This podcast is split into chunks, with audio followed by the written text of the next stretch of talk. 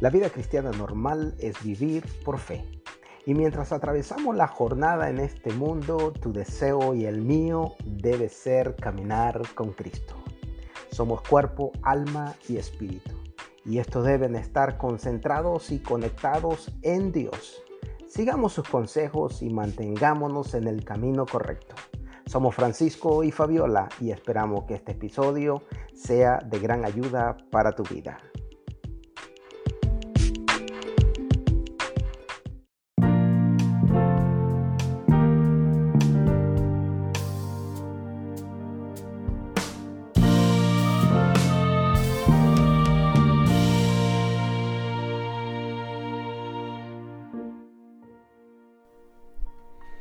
Qué gusto estar contigo nuevamente para compartir otro episodio de Caminando con Cristo.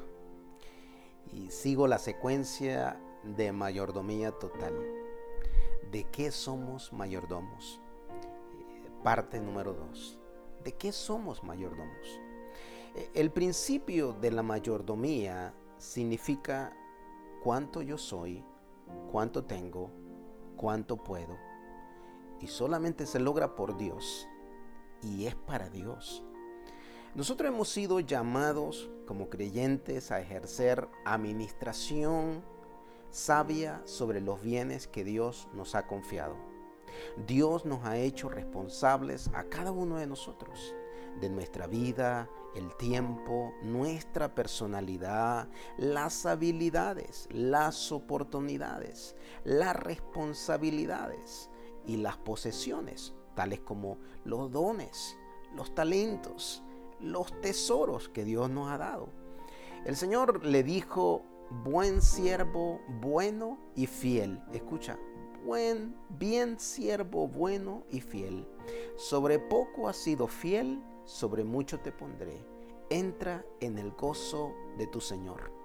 Y un principio que nosotros debemos reconocer es que Dios es dueño absoluto. Sí, Dios es dueño absoluto. Desde el principio la Biblia hace énfasis de que hay una posición divina en nuestra vida y ese es Dios. Todo es de Dios, nada es nuestro. Génesis capítulo 1, nosotros encontramos que Dios puso un sello en la creación. Él puso ese sello, esto es mío, todo sigue siendo de Dios. El, Salmo 50, 10, eh, versículo 10 al 12 dice, porque mía es toda la bestia del bosque y los millares de animales en los collados, conozco a todas las aves de los montes y todo lo que se mueve en los campos me pertenece. Mío es el mundo y su plenitud. Ese es Dios.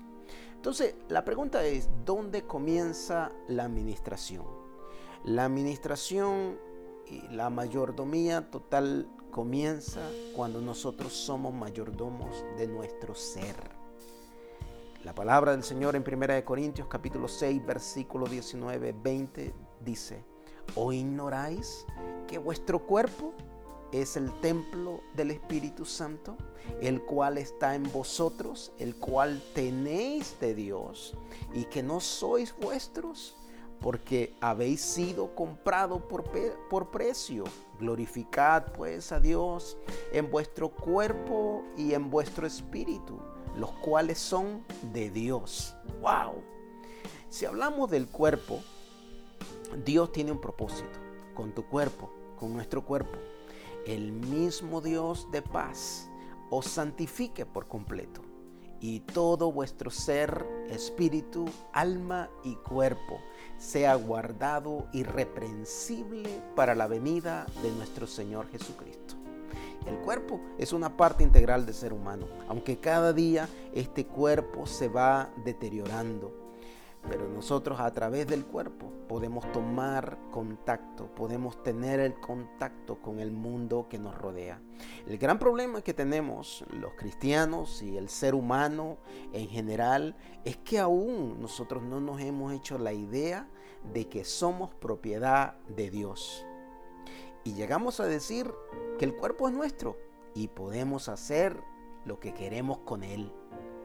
Pero no podemos olvidar el consejo del apóstol Pedro, cuando nos hace saber de que tú y yo hemos sido comprados por sangre. Dios nos sacó de la esclavitud del pecado por un alto precio. Él dio la vida en la cruz del Calvario. Su sangre, la misma sangre de Jesús. A través de la sangre de Jesús, nuestro cuerpo fue comprado y Él se ha convertido, nuestro cuerpo se ha convertido en el lugar, en la morada de Dios, a quien el universo no tiene la capacidad de contener. Romanos capítulo 6, versículo 12 al 14 dice, por lo tanto, no dejéis que el pecado siga dominando vuestro cuerpo mortal, o siga y, y os siga obligando a obedecer los deseos del cuerpo no entreguéis vuestro cuerpo al pecado como instrumento para hacer el mal. Al contrario, entrégale el cuerpo a Dios como personas que ya han muerto y han vuelto a vivir. Entréguenle vuestro cuerpo como instrumento para hacer el bien. Así el pecado ya no tendrá poder sobre vosotros, pues ya no estáis sometidos a la ley, sino a la gracia de Dios. Aleluya, qué bueno y hermoso saber ese consejo.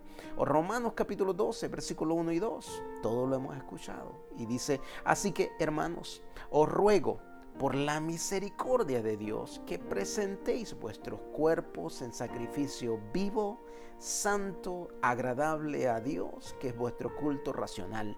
No se conformen a este siglo, sino transformaos por medio de la renovación de vuestro entendimiento para que comprobéis cuál sea la voluntad de Dios agradable y perfecta.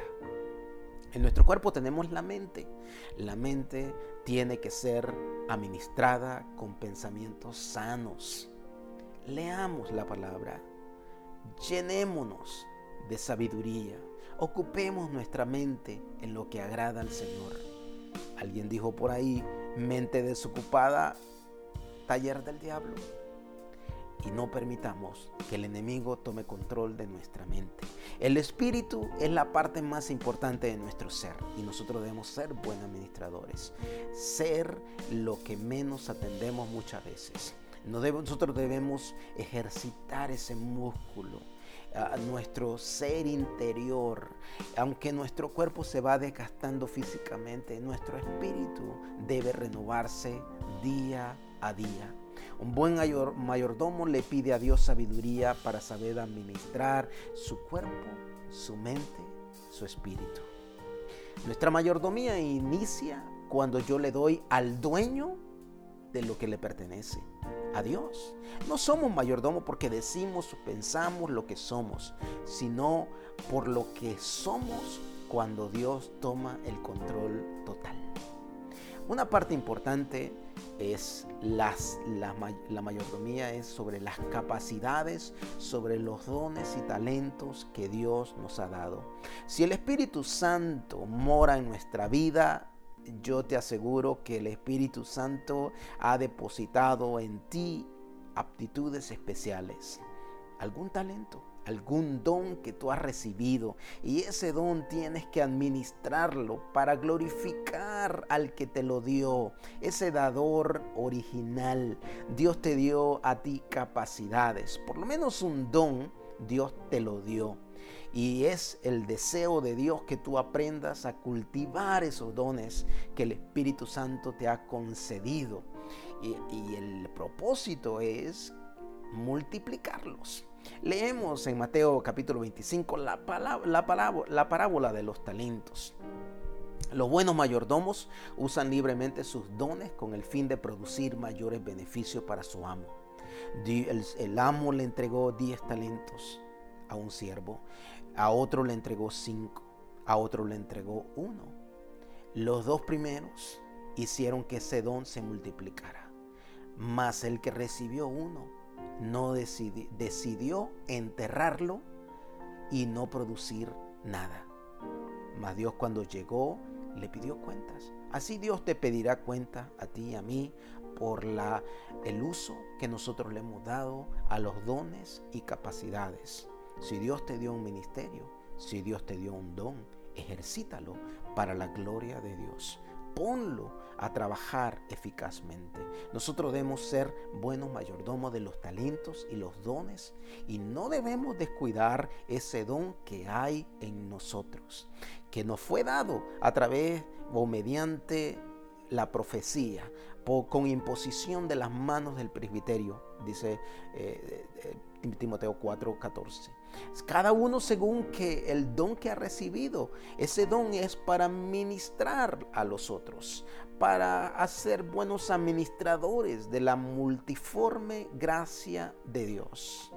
Y lo más triste es el que tenía un talento, el que dio, el, el amo le dio un talento, terminó diciéndole, quitarle pues el talento, dalo al que tiene diez talentos, porque al que tiene se le será dado y tendrá más, y al que no tiene, aún lo que tiene, se le será quitado. Y al siervo inútil, echarle en las tinieblas de afuera, y ahí será el lloro y el crujir de dientes. Hermano, hermana, o amigo que nos escuchas, no debemos considerar la mayordomía como un deber, sino como un privilegio. Dios te ha dado para que tú administres lo que Él decidió confiarte. Aprendamos a ser buenos mayordomos mientras caminamos en nuestra vida cristiana, sabiendo que un día nos presentaremos delante del Señor y Dios nos podrá decir y podremos escuchar, esas palabras buen siervo y fiel. En lo poco fuiste fiel, en lo mucho te pondré. Entra y gózate con tu Señor. Recibe un abrazo y oro para que cada día tú puedas ejercer los dones, los talentos que Dios te dio para ministrar a otros. Recibe un abrazo y bendiciones de lo alto. Te saluda el pastor Francisco. Dios te bendiga.